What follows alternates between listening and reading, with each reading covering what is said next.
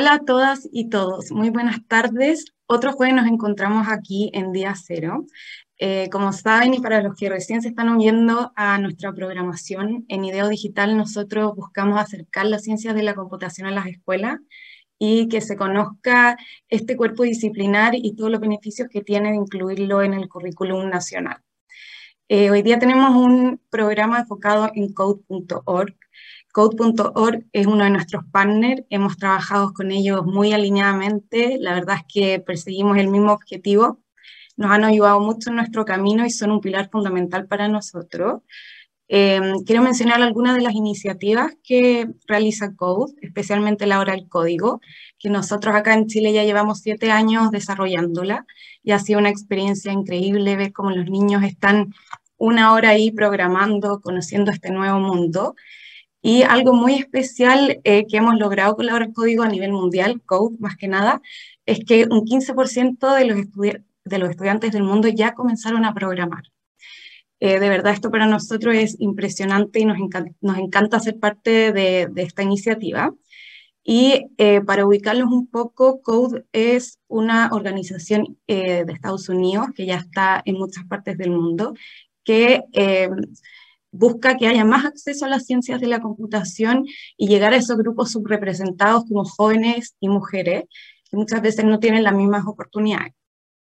Hoy día, como saben, hemos preparado este programa para hablar de Code y tenemos un entrevistado de lujo que estamos muy contentos que esté con nosotros. Eh, bueno, ustedes ya lo van a conocer después de la pausa comercial, pero eh, los quiero invitar a que sigan con nosotros y mm, aprendamos más sobre code y las ciencias de la computación. Vamos a ir a una pausa y ya les presento a nuestro invitado.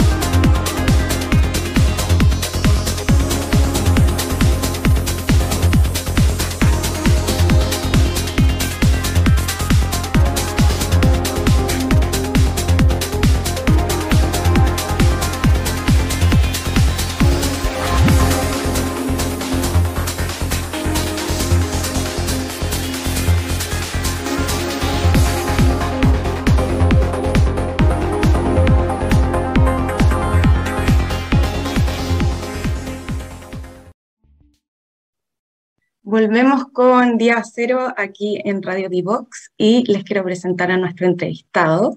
Hoy estamos con Leonardo Ortiz, él es vicepresidente de Alianzas Internacionales en Code, tiene una licenciatura en Comunicaciones de la Universidad Iberoamericana y un posgrado de Marketing Político en el Instituto Tecnológico Autónomo de México.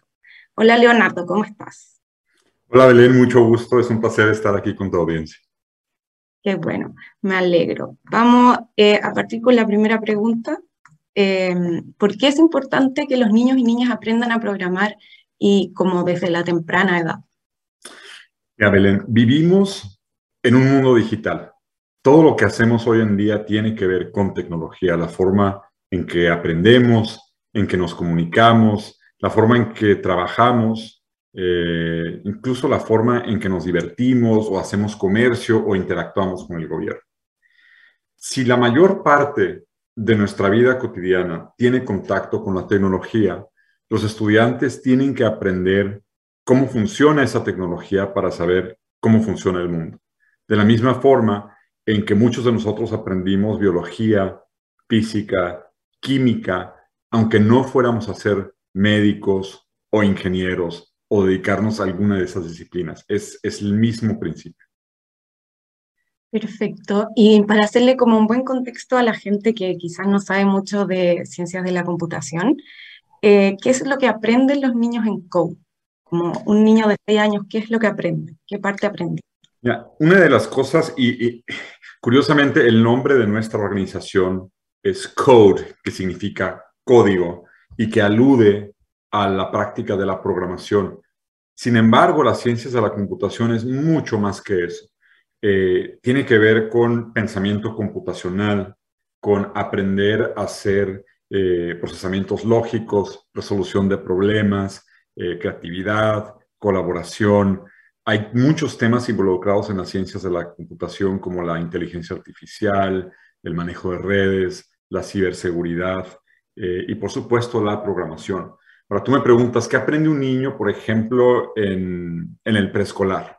Eh, un niño de cuatro, cinco, seis años que podría aprender. Bueno, eh, con justo las, muchas de las lecciones que tenemos para aprender estos principios de, ciencias de la computación se hacen sin computadores, se hacen sin tecnología, para que los niños aprendan conceptos. Un concepto, por ejemplo, es el de eh, organizar información. ¿Cómo hace uno para, si tiene una serie de 10 elementos, organizarlos del más grande al más chico. ¿Cómo hace uno si está en un salón de clases y queremos saber eh, cuál, es, eh, cuál es el promedio de las edades de todos los que estamos ahí? Entonces, hay formas de, hacer el procesamiento de esa información de, de manera manual. Y, y la lógica detrás de cómo se organiza la información es el mismo principio de cómo los computadores organizan información, nada más que multiplicado por millones. Mm, perfecto. Y quiero tocar un tema que mencionaste sobre la creatividad, porque he estado investigando harto sobre ese, esa, no sé si llamarle habilidad, pero dicen que es lo que se viene. Antes eras como más un pensamiento lógico, ahora lo que se necesita es creatividad para solucionar los problemas que estamos atravesando. Eh, pero mucha gente cree que la creatividad solo está en el arte o la música, pero eso también está presente en las ciencias de la computación y matemáticas, por ejemplo. Totalmente. Eh, son, son, elementos, mira, en, en, el mundo actual, eh, muchas de las habilidades que se requieren para, para gran parte de los empleos, a veces la gente las califica como habilidades duras y habilidades blandas. Las habilidades duras son aquellas que son muy específicas de la tarea que uno está realizando. Eh, matemáticas es un buen ejemplo. uno tiene que aprender eh, a hacer ciertos procesamientos matemáticos para poder programar, pero no lo es todo. Eh, curiosamente, nuestros estudios demuestran que una de las habilidades más importantes para hacer programación no es la matemática, sino es la habilidad del lenguaje. Entre mejor sea un alumno en lenguaje, va a tener más capacidad de, programación. Pero esas son habilidades duras. Las habilidades blandas tienen que ver con saber trabajar en equipo, poder eh, experimentar la creatividad. Eh, de nada me sirve a mí saber cómo construir.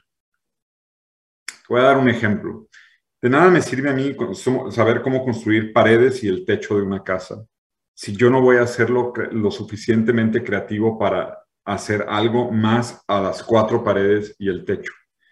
Eh, técnicamente puedes saber cómo hacer eso, pero esa casa es muy aburrida, ¿no?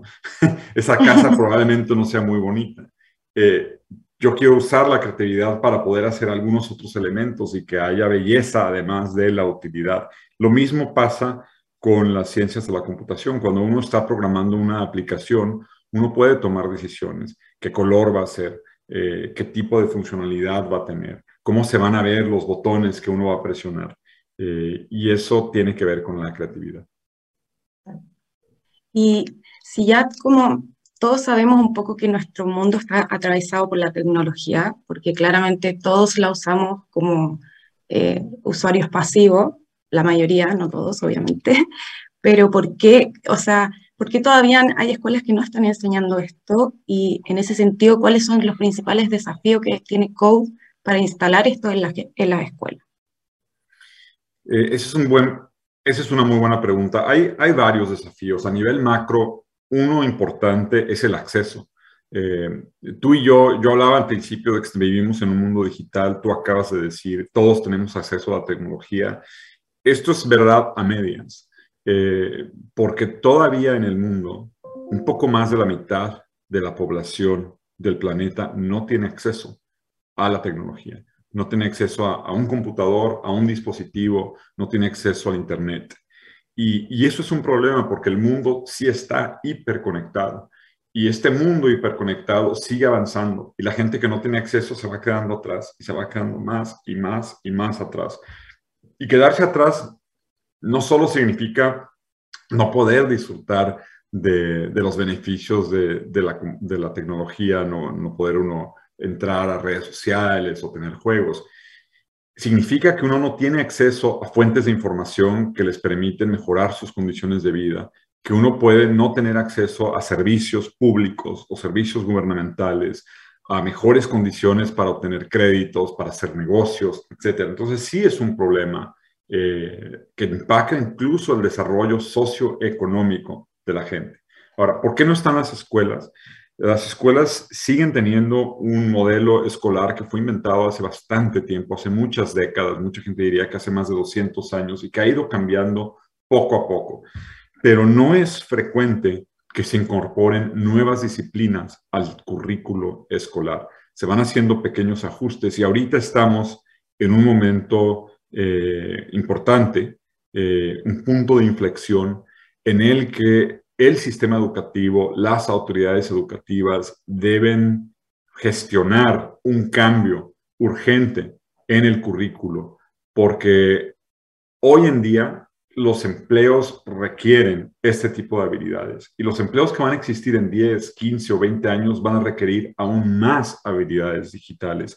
Si nosotros queremos formar a una sociedad o a una, población de estudiantes, uno, que entienda mejor cómo funciona el mundo, una sociedad más informada, ciudadanos más informados, y dos, con las habilidades que va a requerir que ya requiere el mercado laboral y que va a requerir aún más el mercado laboral, se tiene que incorporar ciencias de la computación en el currículo.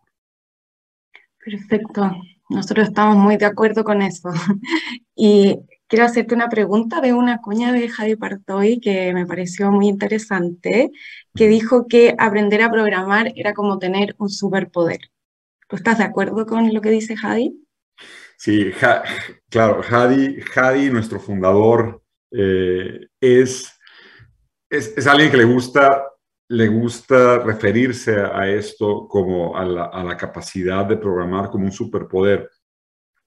Y la, razón por la, que, por la que le llamamos así es porque con el conocimiento de la programación puedes crear, puedes crear muchas cosas, puedes crear juegos, puedes crear soluciones a muchos de los problemas que nos aquejan en el mundo, eh, para proteger el medio ambiente, para combatir la pobreza, para fomentar la inclusión, eh, para educar, para generar soluciones de salud a quienes no tienen acceso a hospitales. Entonces, ese, ese es el principio del superpoder. Es una habilidad que permite a uno crear cosas. Y, y en un mundo que, donde gran parte de la economía está pasando por Internet eh, y de las interacciones con el gobierno están pasando por Internet, eh, no vamos a poder eh, evitar utilizar este tipo de habilidades para poder resolver las necesidades de la sociedad. Y podríamos decir que el que no aprende se va a quedar fuera de esta sociedad digital más que quedarse fuera, yo, yo, creo que con el paso del tiempo nadie va a estar fuera de la sociedad digital. la gran pregunta es, ¿en dónde quieres estar en la sociedad digital? ¿Quieres solo ser usuario o quieres poder ser creador? Yo creo que ahí está la gran diferencia. Es muy importante no solo saber usar tecnología, hoy en día tenemos que aprender a crear tecnología y eso no es solo para aquellos que quieren ser ingenieros de cómputo o que quieren ir a trabajar en la industria de la tecnología. Esta va a ser una necesidad cada vez mayor para todo tipo de empleos en todo tipo de industrias. La diferencia es esa, ¿no? ¿Qué quieres ser? Nada más un usuario y tener quizá los empleos más básicos eh, en, en, el mercado laboral o quieres poder tener más habilidades para seguir avanzando y obtener mejores empleos en el mercado mm. laboral. Claro. Y me quiero ir como un poco a hablar de los docentes, porque nosotros el año pasado partimos con nuestro bootcamp, donde entrenamos a, a, docentes sobre ciencias de la computación, y mucho de lo que nos contaban ellos al principio es que les da como un poco de miedo aprender, que tienen como un chip en la cabeza que creen que no pueden eh, entender la tecnología o ser creadores, o enseñarla finalmente. Hay, hay una realidad eh, que, es, que es generacional los niños hoy en día, especialmente, sí, los niños actuales, todos nacieron, como muchos jóvenes, como tú probablemente, nacieron después de, de la proliferación de Internet. Y, los actuales niños que están yendo a la escuela eh, a quinto, sexto, séptimo grado, eh, han conocido la tecnología toda su vida. Entonces, ellos aprenden de manera mucho más rápida que los adultos. Dicho eso, yo lo que diría a cualquier docente que probablemente tenga cierto temor a ello es que lo más importante para enseñar ciertas ciencias de la computación es saber enseñar, no saber ciencias de la computación. Lo más importante es las habilidades que los, profesores, los docentes ya tienen, que es cómo hablarle a los estudiantes, cómo presentarles conceptos, cómo guiarlos, cómo facilitar el proceso del aprendizaje. Eh, la parte de temática es un poco más sencilla de obtener. Ahora, eh, creo que hay grandes diferencias cuando hablamos de educación primaria a cuando hablamos de educación secundaria, especialmente cuando uno llega a los grados más altos del bachillerato o, secundario, no sé cómo le llaman en Chile. Eh, es mucho más fácil para, exacto, para la educación primaria. Eh, porque los conceptos son más básicos. Y nosotros hemos diseñado un currículo, que es el que utilizan ustedes, que está pensado para que el primer estudiante de ese currículo sean los docentes. lo creamos pensando en eso, en que iba, iba a ser utilizado por docentes que no tenían conocimiento previo del tema. Entonces, mucho de nuestro contenido, uno, puede ser autoguiado. Dos, Creemos que cuando es facilitado por un docente, la experiencia del estudiante es mucho mejor. Y tres, por eso hemos creado no solo la lección, sino una guía para el docente para que sepa cómo tiene que facilitar esa clase, enseñándole los conceptos y, los ejemplos y las formas en las que debe enseñar. Entonces, no es cosa del otro mundo. Todos, eh, yo, no, yo no soy ingeniero en cómputo y he, leído, he estudiado las lecciones para docentes y eso me ha permitido pararme frente a aulas de clases y poder, eh, poder interactuar con los estudiantes y a veces hasta tener alguna buena sesión de algún tema. Eh, todos podemos aprender. Qué bueno que terminaste con esa frase porque te la iba a preguntar si todos podíamos eh, aprender, pero es verdad que uno cuando no está dentro del mundo de la tecnología o ha estudiado algo, tiene como un pensamiento que es muy difícil, pero eh, de verdad que Code hace las lecciones mucho más fáciles y más a conciencia, un aprendizaje más significativo. Eh, ahora quiero pasar a nuestra sección Yo Recomiendo. Eh, estoy ansiosa por escuchar lo que nos vas a dejar. Así que cuéntanos. Claro que sí. Mira, estaba pensando qué recomendar y se me venían a la mente, hay muchos libros, algunos muy densos, con muchas historias, pero eh, especialmente para, para, público joven, hay una película eh, americana del 2015 que se llama Spare Parts. Spare, S-P-A-R-E, Parts, P-A-R-T-S. Esta película eh, que sale George López y Marisa Tomei y Jamie Lee Curtis, Está basada en, una historia de la vida real. Eh, el director de esta película o el creador de esta película leyó una historia eh, en la revista Wired algunos años antes. La historia fue titulada La vida robot. Es un artículo periodístico. Y este artículo periodístico narraba la historia de unos niños de bachillerato, high school, que se le llama acá en Estados Unidos, de una de un barrio, de un barrio prioritariamente con estudiantes latinos, mexicanos, eh, de, una ciudad en Arizona, un, radio, un barrio este, sin buenas condiciones económicas. Como estos estudiantes crean en su escuela un club de robótica, un club de robótica con, sin recursos, utilizando las obras, por eso se llama spare parts, porque utilizaban materiales de desecho de, lo que podían conseguir y empezaron a hacer sus robots y, se, y empezaron a convertirse, eh, a, ser muy buenos en la forma de hacer sus robots a grado tal que se inscriben en una competencia nacional, no de, de bachillerato, no de high schools, sino de universidades y terminan compitiendo con estudiantes de Harvard, de Princeton, de, de Stanford y ganan.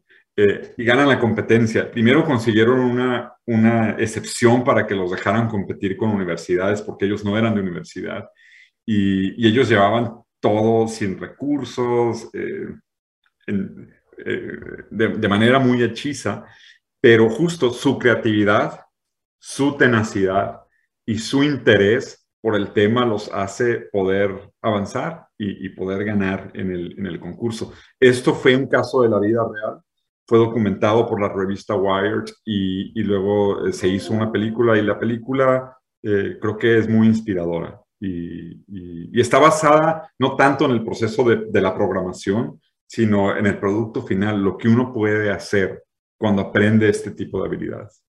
Mm, claro, como eh, los creadores. Exactamente.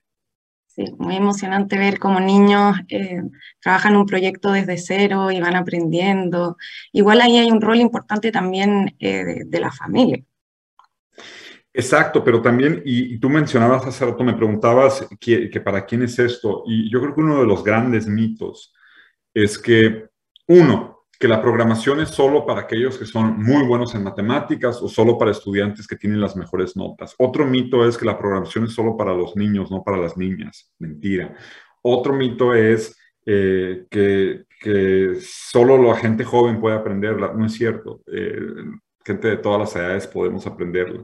Hay muchos mitos asociados con esto y yo creo que lo más importante es comunicar a todos los padres de familia, a todos los docentes, que esto lo puede aprender todo mundo sin importar eh, eh, género, nivel socioeconómico, capacidades o resultados en el área académica, eh, sin importar edades. La programación la podemos hacer todos y lo podemos aprender todos. Y, bueno, esa es la invitación, que, que, que todo el mundo conozca esto, lo intente, aprenda a programar eh, especialmente los niños, pero cualquier persona de cualquier edad. Buenísimo. Ya se nos acaba el programa, pero te quiero dar las gracias. De verdad fue una muy buena conversación. Espero que a nuestros oyentes les quede mucho más claro lo que hace Code, lo que hacemos nosotros y esta gran lucha que tenemos en común. Muchas gracias. Muchas gracias y a ustedes nos estamos viendo en el próximo capítulo. Muchas gracias.